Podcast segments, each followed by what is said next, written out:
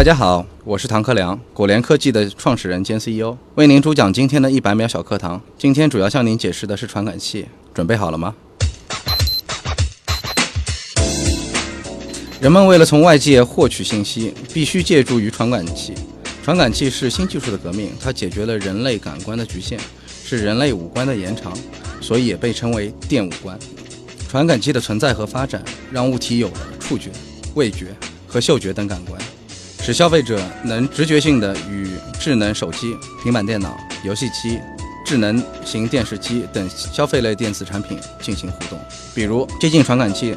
采用了先进的接近检测技术，能够非常准确地检测可靠的智能手机与用户之间的距离，为运用新的人机交互场景创造了机会。再如九轴传感器，就是包括三轴加速器、三轴陀螺仪以及三轴磁力计的传感器，将三种传感器结合起来进行混合感测及补偿，可以达到最精确。最实时及不受磁场干扰的感测效果，在实际的应用中，九轴传感器可以提升可穿戴等智能产品的效果。所以，传感器它是将来在我们生活当中无处不在的一个设备，它将是工业四点零和生活四点零升级的必需品。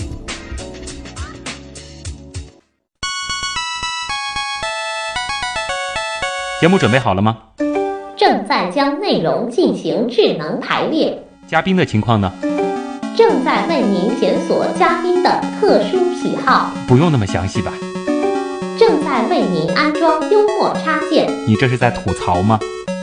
正在为您更换全部文字素材。正在删除您的幽默基因，已将节目专业程度调低到百分之三十五。好了好了，马上开始节目吧。正在为您开启极客秀。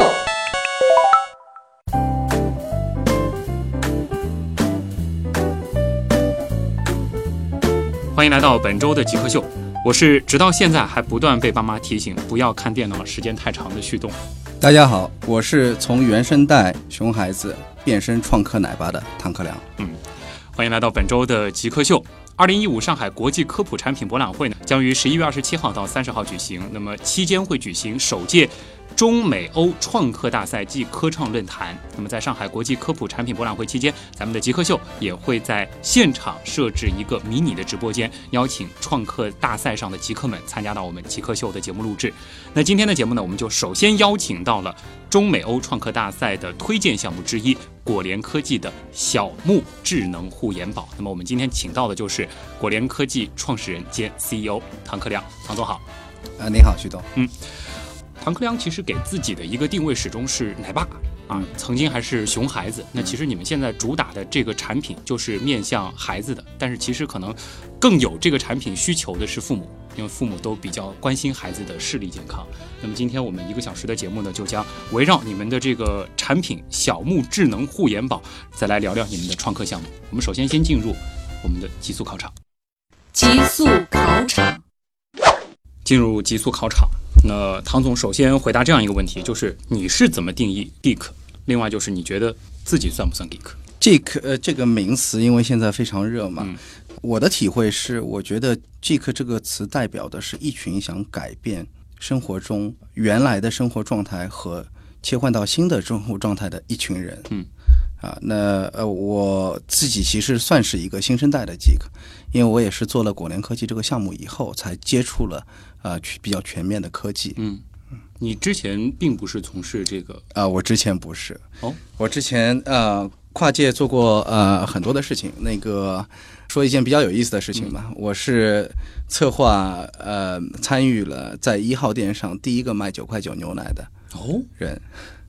然后把整个的中国的进口牛奶市场拉回了红海市场啊，所以说牛奶之所以在网上有很多渠道可以买的非常的便宜，对，倒是因为汤总了，不只是算是参与过当中的其中某一个环节。啊，所以是在最近几年才开始走向这个科技这个领域的，对，是一三年，确切的说是从一三年八月份开始，嗯，那么从一三年八月份开始到现在，你觉得你做的最符合 geek 状态的事情是什么？呃，我觉得就是把小木智能护眼宝真正的做出来，嗯，然后让用户用到它，改变了他们现有的生活在这个过程当中，应该也是这个 熬了不少夜。啊。反正创业的过程当中，别人说的呃创业很苦的所有的环节，我觉得我们也都碰到过。嗯，啊，但是也就是因为真正想为孩子做些事情，这份坚持让我们一直专注的把这些事情做好。嗯那也确实在这个过程当中获得了很多很多人的帮助。嗯，相信这个过程当中应该会有很多精彩的故事啊。这个我们留到后半部分的访谈再详细的来聊。呃，下一题其实也是我们极速考场的一个必答题了啊，让你找一样东西给 Geek 代言。当然，这里有个前提条件，不允许用你这个小木会员宝。找一样东西给极客代言，你觉得什么比较合适？呃，我觉得是苹果。苹果，对就吃的这个苹果呃，不是，是我们用的苹果的手机，啊，或者说苹果这个品牌，嗯，为极客代言。因为我觉得自从苹果开始做了智能手机以后，确实在最近的四到六年里面，啊，让我们整个的生活出现了翻天覆地的变化。嗯，它是点燃极客呃一把火的这样的一个一个一个种子，或者说那一根火柴。嗯，的确，现在很多的创业团队，其实他们的项目都是围绕着苹果它的一些产品。对苹果呢，因为原来那个乔布斯他是一个非常呃原创的一个人，呃，也就是苹果整个品牌起来了以后呢，其实建立了一个极客的一个生态，嗯，就是包括我们现在做 App，很多的公司拿到了很多的融资，获取了很多的用户，改变了很多人的生活习惯，其实我们都是在它生态环节当中的一个闭环。那当然，也就是因为有了苹果以后，我觉得那后面有了像那个小米，嗯，像那个呃那个老罗、锤子，嗯，是吧？这帮人，我觉得呃真的是很感谢苹果，呃，正是因为他改变了世界以后，他才改变了我们自己，然后一群人跟着然后一群人接着去改变对所有的人的生活都被颠覆了。那你最喜欢的书是《乔布斯传》吗？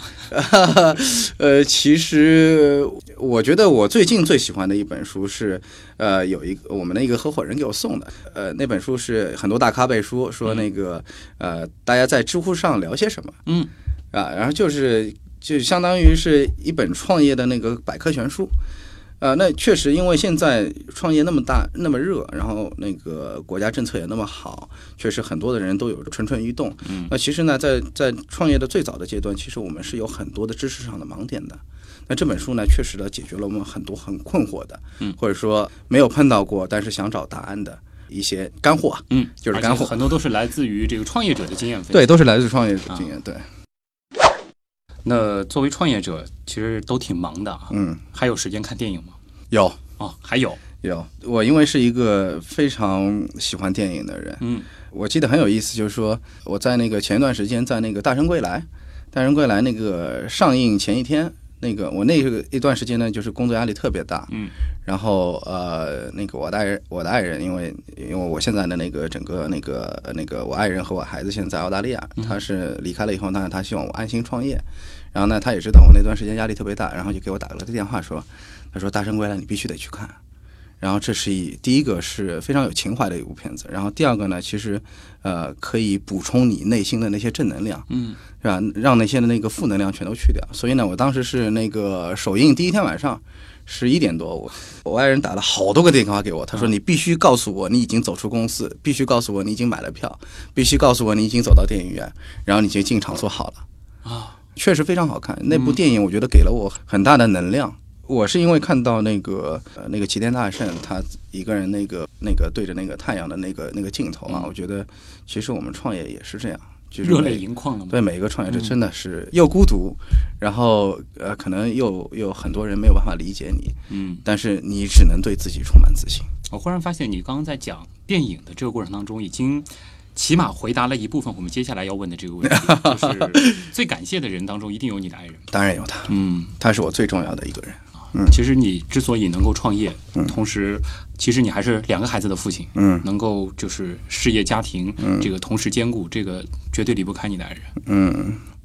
呃，其实我还真的是想好好感谢一下他，嗯，因为其实我我是一个就有极端这种创业基因的这样一个人，就是完全不消停的。嗯，在我毕业以后的那么多年，其实干了很多很多事。我做过那个公务员，然后做过那个呃进出口贸易，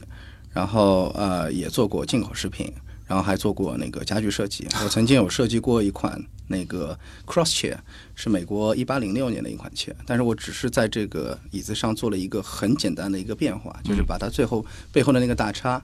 由木头的变成了一个由铁镀铜然后仿旧的这样一个小工艺，嗯然后当时就卖了六十个集装箱。哇！对，那个那当然做过很多的事情，但是呢，我我在这个过程当中呢，其实呃，从那个呃相恋到相爱，然后到结婚到育儿，其实整个环节当中呢，我也没有扮演特别多的角色。嗯啊、在这个这么多年里面呢，其实他一直是呃，对原来还是一直属于一个熊孩子的，就是原生带熊孩子的这种状态，嗯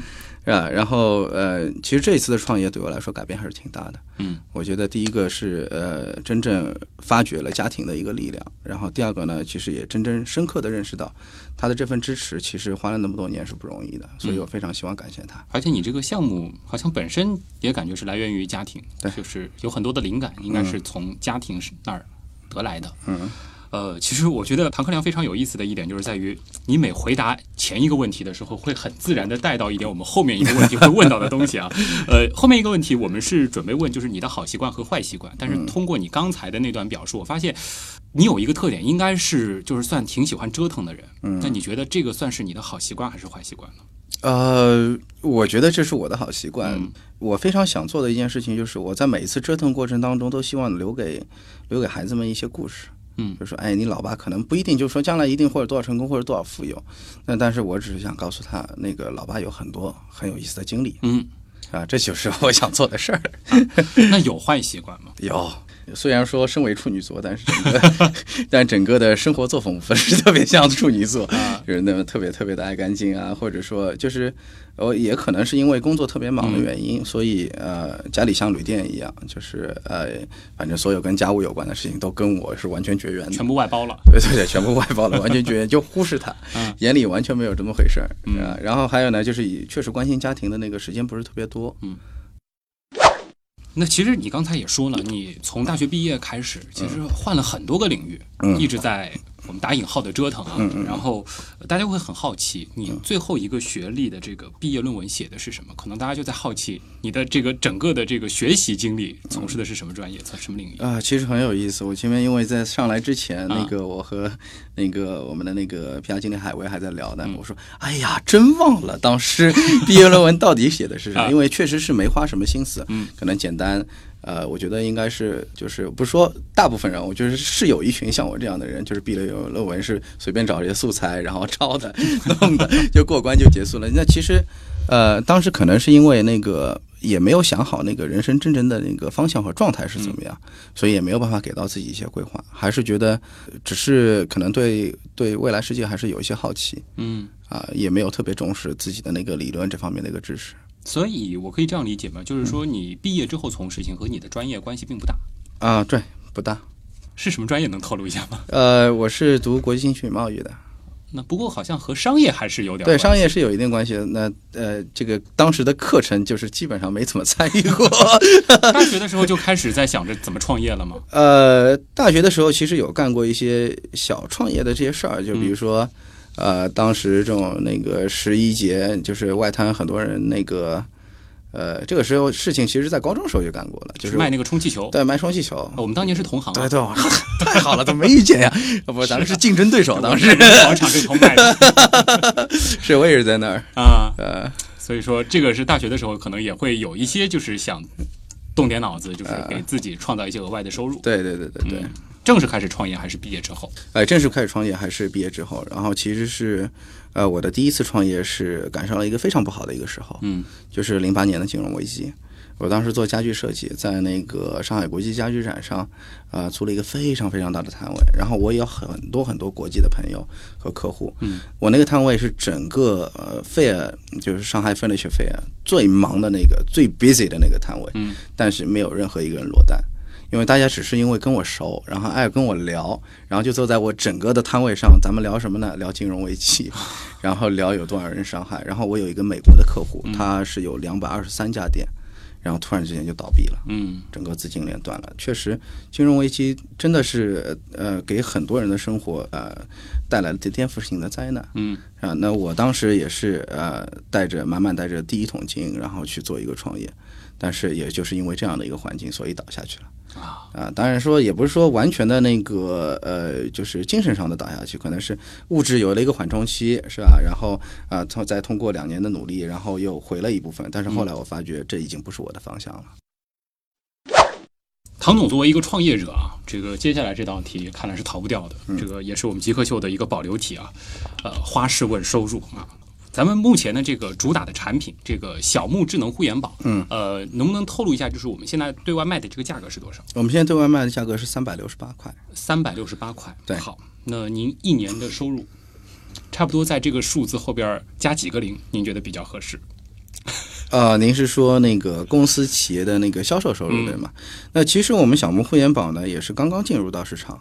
呃，其实还没有全面大批量的在市场上展开。那我们现在做的事情呢，就是我们已经预售了两万单了。哦，啊，预售了两万单，然后已经有一大半部分的收入会在那个呃十一月份会全部都完成。嗯，啊，那其实这两万单也是很有意思，就是这呃，我们两个两个不停的两个经销商，一个是爸爸，一个是妈妈，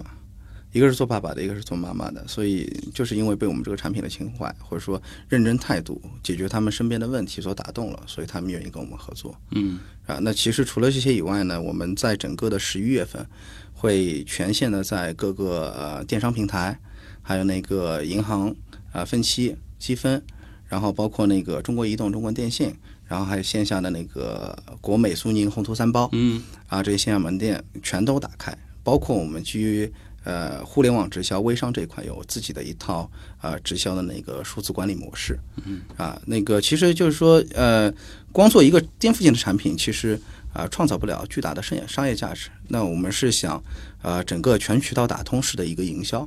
其实有一个比较好的一个参照的例子，就像早年的那个贝贝佳，嗯贝贝佳它其实是真的是，如果是你一直用的话，是真的可以改变那个孩子的，但是它确实营销做得非常好。啊，啊，所以我们也希望就是说，利用现有的这个时代嗯新的模式去做一个颠覆式的一些营销。不过您刚才说了一个预售的数字，嗯，所以现在咱们这个收支平衡了。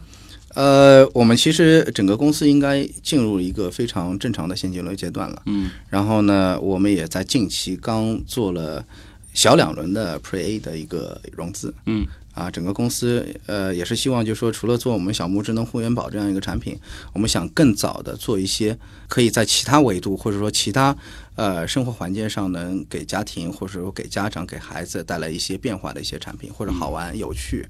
有料的这个产品。好，那我们接下来的这个访谈部分，好好的来聊一聊啊。这个说了半天，这个小木智能护眼宝它到底是个什么样的东西？你觉得什么是极客？具有互联网思维的、有创新意识的一帮理工科男。极客，我觉得跟黑客有点像吗？用一些很正常的东西做出一些很不正常的东西，就是民间科学家一样的人。头脑很聪明，可能有点小怪异。做事很有自己的范儿，很有潮流，对科技这种东西有一些独到的理解，会搞一些自己的小玩意儿，然后 DIY 能力比较强。印象中比较 crazy 那种感觉，非常聪明，非常有动力，非常有想法、有想象力的一些。smart，精力充沛。嗯，有点像技术宅之类的吧。做一些不同寻常的事情。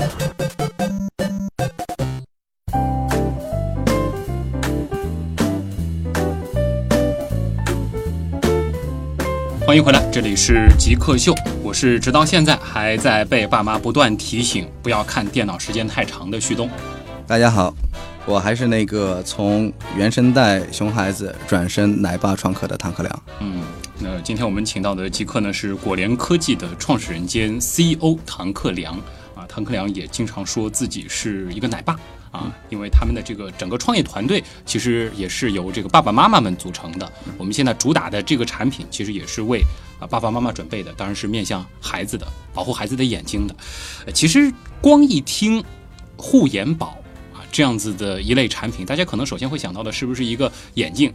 戴在这个头上的啊？是的。然后这个，我其实最开始看到这个名字的时候，我也是这样想的。然后可能说这个有几个穴位按摩的脸上、眼睛上的这个某几个位置啊，让孩子的这个视力得到改善。然后我其实就在想，这个东西感觉和我们所说的这个智能硬件之类的，呃，关系挺远的。但是其实当我看到他们的这个实体之后，我会觉得其实区别还真的非常的大。它其实是从我们的这个行为习惯上来让孩子能够更好的去使用电子产品。我的介绍其实说不清楚啊，还是让这个唐总给他来来吆喝一下吧。我们的这个产品到底是一个什么样子的东西？那个，其实我们小木这个产品呢，我们在研究它的时候呢，第一个是我们有极强的一个原动力，就是我们真的是七个爸爸和一个妈的一个团队。嗯，那原来呢一开始没有那个妈。呃，因为一直说，哎，七个爸爸就像七个小矮人一样，如果有个白雪公主多好呀。嗯。那后来呢，我们确实来了一个妈妈，却是一个好厉害、好厉害的一个妈妈。嗯。做小木这个产品呢，其实要讲到它的功能，其实只是护眼宝三个字，确实用户很难理解到它到底是怎么样的一个产品。那其实呢，我就说一说，就是说解决的一个问题，就是孩子的一个习惯。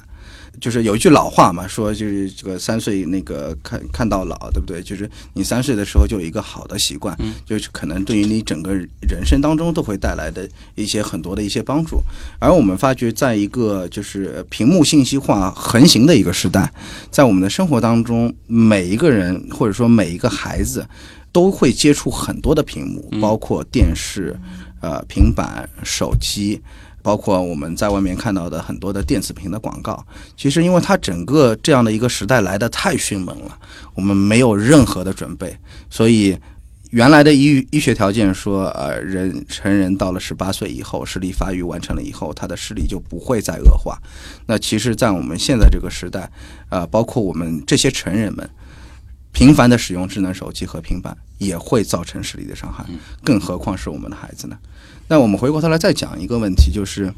为什么呃我们自己现在都没有一个保护好视力的一个习惯？嗯，呃，其实是因为我觉得这可能是我们那个年代开始啊，我们是八零后的这帮人，那个当时的父母呢都是呃呃五零后，那个是那个知识非常缺失的一代，他们呢其实是是一个生存的一代。是吧？我只要呃家里的那个生活有饭吃有肉吃，然后啊从原来的那个这种咸菜泡饭的，然后变成了那个可以吃大鱼大肉的这种日子，就已经很开心了。所以他们对于我们下一代的期望就是说，你读好书，是吧？然后你考上一个好大学，然后找到一份好工作，嗯，然后找一个好老婆。他就是觉得这就是你人生的一个路径，他也觉得他的任务完成了。对，然后呢，我们就是在这样的一个这个体系下，或者说这个价值观下面，我们我们成长起来的，就是我们的八零后，然后甚至于就早期的一些九零后的，呃，这这这这两代人里面，就是说，呃，其实家长根本不关心你那个你你到底有没有近视，甚至于觉得你近视是说明你书读的好，书读的用功。啊，对。所以呢，我们发觉就是，不管是他们这代人，甚至于我们这代人，其实都是保护自己的这个能力啊，或者说这一部分的生存能力、生存习惯的缺失。所以你可能是希望开发某种硬件，或者是硬件和软件结合的东西，嗯，能够让我们。在这种缺乏自律的情况下，做到一种他律，嗯，那 是是。其实我们就是因为觉得这个，因为大家都缺失这方面的意识嘛。嗯。其实呢，我们就通过智能化的这样一个产品，呃，四个核心的传感器加上一个核心的一个芯片，嗯。啊，通过一款非常呃有颜值的一个外观的一个一个一个硬件，嗯，结合我们非常呃优化体验的这样的一个一个软件和一个远程大数据。和远程控制互动的这样一个整体解决方案的一个产品，来真正帮助这个孩子们能在很小的时候就养成一个如何去面对屏幕这个时代、应付这个屏幕时代，在这个时代里面生存的方式的一个解决方案。可能主要针对的是现在孩子的这个心头第一大爱，就是 iPad 之类的产品，对平板类的。对我简单的给大家描述一下这个外观吧，虽然说这个用声音来感受比较难啊，呃，看上去像是一个 iPad 的保护套。然后是那种这个外面有一层这个这个是硅胶嘛，实用级硅胶，实用级硅胶啊，这样子的一个硅胶，然后保护这个 iPad 的感觉是防摔的套子。最关键的呢是在这个这个这个套子的这个边上啊，或者说是我们如果说把 iPad 横放的话，是在上边有一个像摄像头一样的一个小外星人。嗯，我不知道它它具体可能你们给它应该就是起了一个叫小木这样的一个名字，就是有。一个眼睛的一一一个小东西，然后感觉就瞪着他的那个大眼睛盯着你看，嗯，就是这样一个东西。然后这个套子后边有一个小支架，嗯，那就是这样一个东西。它具体怎么用啊，或者说它有什么特别有意思的功能，咱们稍后再聊。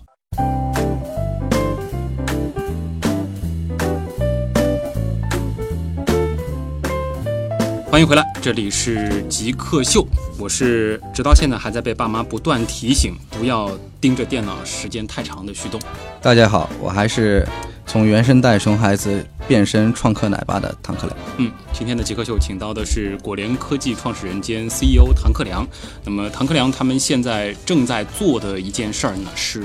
正在这个研发啊，正在让他们的这个产品小木智能护眼宝越来越完善啊。还是给大家来说一下吧，就是你们这个护眼宝，你刚刚说了，可能是说是想要。解决用户的一些这个痛点，可能是在于就是家长没办法很好的去纠正孩子使用 iPad 的的习惯。嗯，那你们具体是怎么操作呢？因为最开始其实小课堂你讲的是提到了传感器这个词，所以说这个里边是通过几种传感器来纠正孩孩子的行为。嗯，我们是通过四种传感器加上一个 MCU 的一个芯片，嗯，然后通过蓝牙连接的方式和平板建立一个关系，在整个孩子使用平板的过程当中，他所出现的那些。距离过近，然后时间过长没有办法进行提醒，然后环境光线啊过亮或者是过暗，还有一些姿势不正确的啊影响脊椎发育的这些呃可能发生的行为状况，我们做一定的监测。嗯，那做完了以后呢，就是在每一个状况所发生的时间，我就举个例子，就比如说呃时间太长了，这个是大部分父母都特别呃那个那个头疼的一件事情，就是说呃孩子一玩就玩一个小时。那我们呢会设置一个，如果您您愿意的话，你可以设置，比如说十分钟。然后我们小木会在软件的后台里面会提供一个比较暴力的，或者说比较强制的个提醒手段，让孩子在这两分钟里面没有办法玩。那他自然而然的就把自己的眼睛从平板里边离开了。这个可能离开到其他的空间或者物体上，那其实呃一近一远的这个时间的一个节奏的一个一个一个转换，是帮助他那个孩子整个视力肌肉发育的。嗯，也就是说你们反正有一些手段，对，只要孩子这个。使用姿势不正确了，或者说习惯不好了，就不让他玩了。嗯嗯。但是其实，呃，回到我们当年啊，八零后的那一代的我们的童年，其实父母也给我们立了很多规矩。嗯。啊，不允许这个看电视时间太长啊，不允许这个打电脑如何如何的。嗯。但是其实当年的我们都有各种各样的办法跟他们作对啊，这个偷偷的去玩一下。嗯。现在的孩子其实比我们那个时候还要聪明。确实没错，现现在的熊孩子是我们原生代熊孩子的升级版，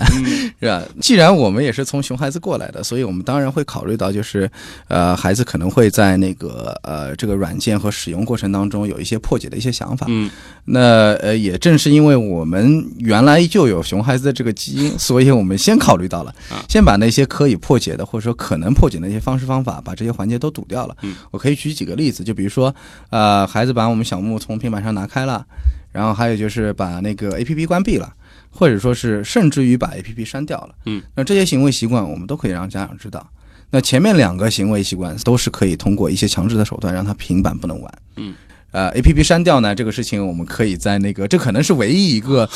唯一一个就是我们实在不是说没有办法，就是需要家长一起参与进来的，因为这毕竟不是一个让你一劳永逸的一个产品。就是因为这是一个教育的过程，就是孩子如果是把 A P P 删掉的话，我们是在会会在微信上提醒到家长有这样的一个情况，还是希望家长能正确的教育孩子说，哎，那个呃，如果你真的想从平板里面获取知识的话，就是说啊，这个软件是保护你的，是帮助你的。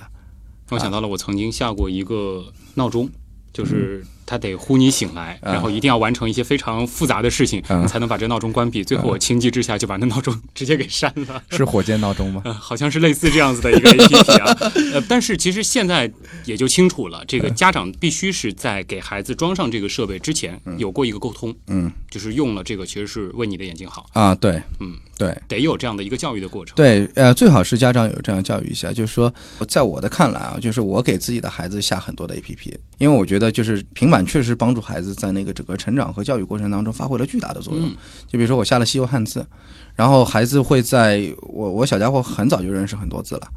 然后那个还有一些有趣的一些内容可以帮助他在那个三 D 的感官啊，包括物理空间的一些识别啊，平衡性的一些把握啊，都会有帮助。只不过是我们没有呃那么多的耐心或者是时间，在这个孩子整个使用的过程当中，时时刻刻去帮助他培养一个好的习惯。嗯啊，那其实只是缺一个好的习惯的一个载体，或者是一个教育的一个工具，所以呢，我们就做了那个小木智能会员宝这样。所以你是一个十分支持让孩子接触这些智能设备的家长？对我当然支持，嗯，因为我觉得就是确实，因为很多家长去会给孩子去上一些什么早教课啊这些东西，其实我觉得呃，平板里面有很多的 app 做的非常好，它已经帮你解决了大部分的问题。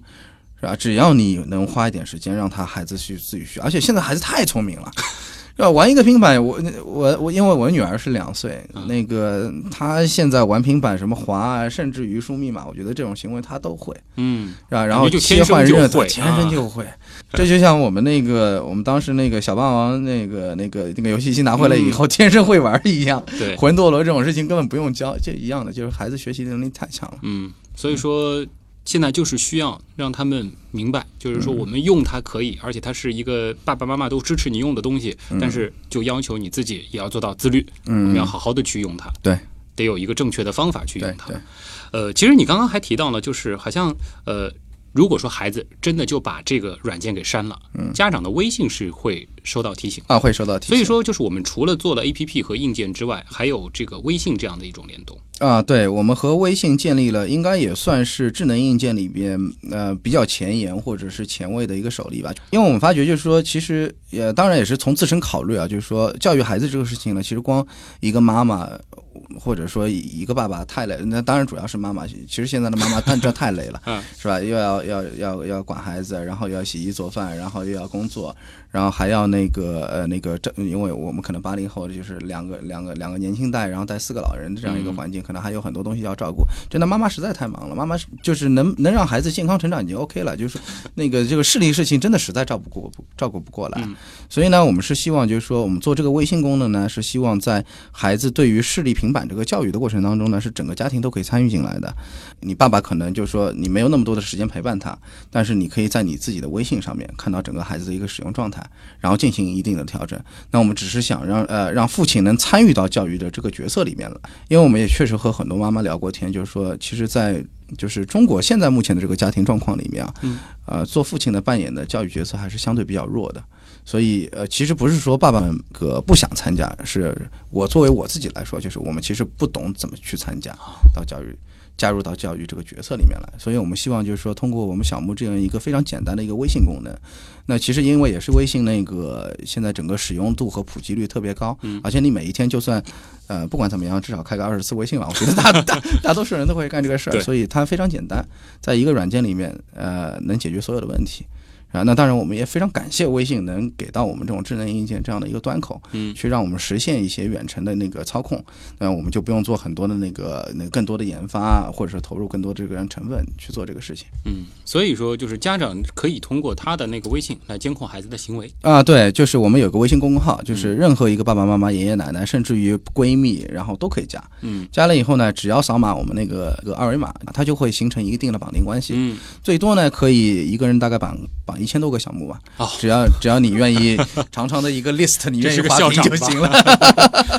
对，其实我们极客秀，你也不是第一位从事智能硬件的这个创客来到我们节目了。我发现做智能硬件的这个创客们啊，通常都在下一盘很大的棋。这个不仅仅是做硬件、做软件，其实很多时候硬件其实都有一个这个数据。收集数据处理的一个功能。嗯，那么小木现在收集到的这些孩子的这些行为数据，你们拿它还能干什么呢？我们主要的呢是，其实是想给家长的一个一个提示。嗯。就是说，因为对于那个平板控制这个事情啊，我们除了非常暴力的手段以外，还是有一些比较宽松的教育的手段的。因为每个家庭的教育情况都不一样，那有些呢喜欢暴力的，有些呢喜欢比较宽松的。那在宽松的情况下呢，我们也是希望通过收集他的那个姿势，然后距离，然后时间，然后可以完整的呈现给家长，告诉他，哎，你的宝宝的那个习惯到底好不好？嗯啊。然后第二个呢，其实我们也是希望就是在使用小木的过程当中，它是一个。数据化呈现的一个一个过程，就是说，呃，你可能在在刚开始的那么几天里面，特别容易那个触发这个距离提醒，但是可能呃过了那个一段时间以后就没有了，因为我们研究过，就是一个人的习惯的养成，它其实只有一个六十三天的周期，嗯，而且当中是分成每二十一天，然后二十一天里面又分成每七天一个变化，所以呢，我们的数据是每七天以每七天为一个时间节点。啊，然后提出一个数据给到家长看看，哎，我们小木干的这些事儿到底有没有用？啊，所以你们希望的是孩子们在我打引号的一个疗程之后，或者说几个疗程之后，是可以不用小木？对，是是不用小木的。其实我们最理想的状态就是孩子用到六十三天以后不要用小木。嗯，那家长就把它送给朋友了。呃，送给朋友，这对啊，那当然，如果是能帮助更多的人，当然更好。啊，嗯，就并不希望就是想一个什么样的办法能够让你的用户不断的为这个产品掏钱。不是说一定要为这个产品掏钱，我们只是是想，就是说，第一个，如果他真的是能解决了，就是说能养成一个好的习惯，其实他应该更多的使用平板来进行教育。嗯，那我们小木这个团队呢，其实呃，为了为了那些六十三天已经有好视力习惯的那些孩子们，已经准备了后面很多好玩的东西。所以这盘棋不小啊，很大的一盘棋。好，那么我们的访谈主体部分先到这儿啊，接下来还有一点时间要留给我们的听众朋友了，有很多的爸爸妈妈、奶爸奶妈也准备了很多问题想要问你们。那么接下来就进入问题来了。你心目中谁是 Jake 呢？比如说年轻时候的乔布斯，我就可以把它理解为一个 Jake，然后做一些东西，然后非常拼啊。斯诺登，Facebook 那个叫什么来？Zackbook，王小川，扎克伯格。我记得那个苹果收纳了一个就是网络天才到他们公司的那人叫名字不记得了。乔布斯算吧。比尔盖茨，马化腾。有有个同学就是这个样子。我室友他就是。呃，我觉得极客应该是身边的那些人，而不是一些很著名的人。欢迎回到极客秀，我是旭东。那么今天做客极客秀的极客是来自果联科技的创始人兼 CEO 唐克良。那么就一起进入问题来了。问题来了，问题来了，问题来了。有一位网友叫小猫喝奶茶，他可能是在之前看到过您录制的一期视频节目，叫《创客星球》啊。他说，我记得那期节目当中有一位嘉宾对你们的产品的这个评论挺犀利的，呃，请问您怎么看？哦，那个这个特别有意思啊。那个评论的那位嘉宾呢是呃曾经和那个锤子手机创始人罗永浩那个老罗大战的那个、那个名人王自如。啊、是一个特别对那个科技有极致要求的一个人。嗯，我们其实是非常感谢他的，他给我们做了很多用户体验上面的一些指导和一些那个那个提示。那对于我们来说呢，其实我真的很感谢，就是有王老师。呃，能给我们提出一些这个产品体验上面的一些更新迭代的一些要求，然后期待我们小木从一点零，然后走到那个六点零的一个版本。那也确实就是因为参加了呃有了这个犀利点评，我们团队呢在过去的三个半月里面，真真心心的那个沉下来，就说那可能在王自如老师觉得那个六点零的版本可能是用户体验最好的一个版本，嗯，那我们为什么不在这点时间里面把它做到呢？那所以我们真的花了三个月的时间，把这些呃王自如老师所提出的那些呃什么远程控制啊，包括那个呃呃那个后台提醒啊，包括呃熊孩子可能破解的那些功能 啊，我们真的把它全都做了。所以我们现在带给用户的是我们升级版的。那可能在王自如老师觉得是六点零版本，但在我们眼里，它只是一个三点零的版本。所以我现在看到的这个版本和视频当中的那个版本已经完全不一样。对，已经升级迭代了，我们增加了大概十六个功能。对，而且所有的功能都非常的稳定，体验非常流畅。嗯，所以你心里并不会觉得为什么这个老师那么不留情面哦，在节目里这样子犀利。对我真的非常感谢他，其实有他那个指点也，也算是我们的一个运气。嗯，所以我们真的很感谢他，就是整个团队都很感谢他。那我相信，就是未来用户用到了以后，很多爸爸妈妈们也会感谢他。木花花问了这样一个问题，其实这个问题我也挺想问的，就是因为其实这个唐总你们做的这个产品，呃，是面向孩子的，嗯，你自己其实是有两个孩子，嗯，你的孩子现在在用你们的产品吗？呃，我们的孩子其实，在我们最呃原始的那个 demo 版的时候，我就已经开始给他做使用了，因为我们是希望通过我对他的这样一个反应去更新。那个我们那个整个产品的一个功能，嗯，就是我们在最原始的状态时候呢，就是用的非常暴力的方法，就是孩子一进，啪，整个屏幕全关掉，啊，但是呢，我发觉这个不是一个非常好的手段，嗯，所以呢，后来我们又加入了那个声音提醒，然后我自己录录了一些那个声音进去，然后就是说他每一个状态的时候呢，我只做后台提醒，这个也不行，嗯。他不听，呃，他也不听，他就呃听着听着，反正他管他继续玩，因为他的好奇心已经已经让他觉得那个失聪了，不是不是，大脑的这个自动 屏蔽功能很强，自动屏蔽功能很强，对。然后呢，后来呢，就是呃，我们就做了一个间歇性的一个呃介于暴力和教育之间的这样的一个提醒策略。是吧？然后我觉得他是很容易接受的。不过呢，就是说，呃，也是希望就是家长能意识到，就是买小木这个产品，它不是一个百分之一百一劳永逸的产品，嗯，它只是一个让大家一起参与到孩子的教育过程当中的一个产品。所以我们增加了那些录音功能啊，那些微信远程控制功能啊，那些数据呈现，但是也是希望就是家长对于这个呃保护视力这个事情也有也有这样的一个意识，有更多的关心孩子在这方面的一些问题。所以小木的第一批用户，嗯，就是你们创业团队的几个孩子啊，对，没错，没错。而且呢，我们还有一个非常忠实的呃一个妈妈群。哦，我们在小木一开始的时候，就是所有的功能，然后包括需求呃问卷那个调研，然后所有的事情都是他们帮我们一起来做的。嗯，我们在整个过程当中，所有的功能，他们那个排名，然后优先级，然后也是在他们的投票过程当中产出的。柚子九九啊，问了一个其实还挺专业的问题啊。那个他说啊，唐总你好，这个刚才其实前面也听了你之前有好几次的这个创业经历，那么他也是比较关注财经这一块的。他他说现在其实呃很多的这个投资人他并不是这个特别喜欢就是这种在创业路上啊有些感觉是犹豫不定的，就不断的在换项目、换领域在从事创业的人。呃，您怎么看待这个问题？因为你自己好像就是前面我说的这类人。嗯，其实呃，我虽然说就是呃跨了很多的界，然后算是一个、呃、在很多人眼里他算是一个连续创业者。嗯，那当然我也分享一下，在我之前的所有的创业经历里面呢，我在经济上都是算是成功的啊，是吧？那个，但是在我个人而言呢，我觉得是在时间上我算是失败的。嗯，因为我创了那么多年的业，都没找到一个自己真正的一个方向。说真正为为这个事业愿意花一辈子的时间去做的一件事业。呃，惊吓无故事，他的这个问题看得出来，他可能是一个准备创业的人啊。呃，他说：“这个唐总你好，呃，我现在其实有一个挺好的想法，然后呢，我挺想把这个想法变成实体的。作为一个过来人，能不能和大家分享一下啊？把创意最终变成产品，这个中间需要注意哪些方面的东西？”我觉得，首先第一个，你必须得坚信的认识到，你这个 idea 是不是足够改变一群人的生活。嗯，然后为了这样的一个那个 idea，你是不是已经对于你想改变的这群人去跟他们沟通过？嗯，然后第三个呢，就是我想说的，就是你对于这个 idea 可以让这些你想改变的这些人，让他们接触到你有没有？做过一个整体的一个规划和准备，啊，那其实呃，回过去就是你想做什么，你有想好了嘛？这是最最主要的第一点。然后第二点呢，其实我觉得创业它是一个，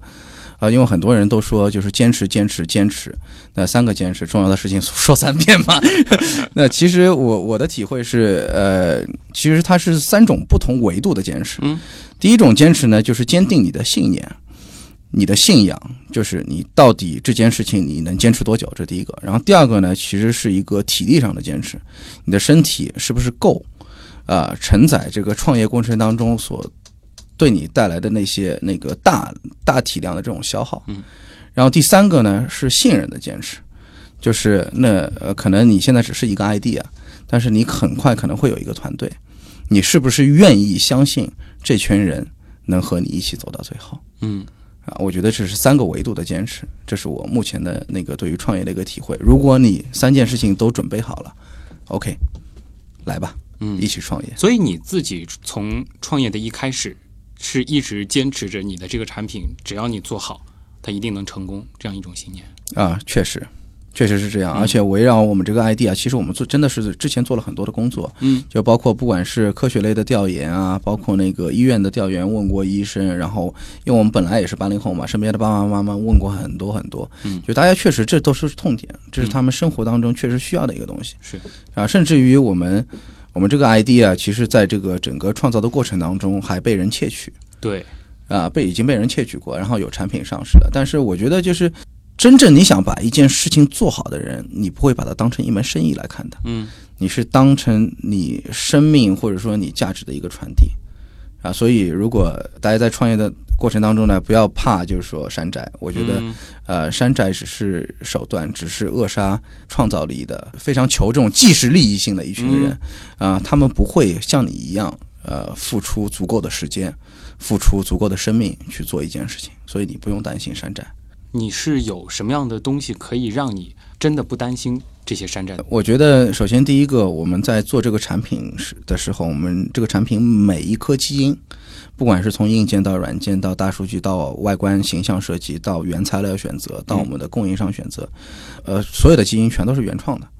就这是一个原创的一个产品。然后我觉得中国应该是要有一些。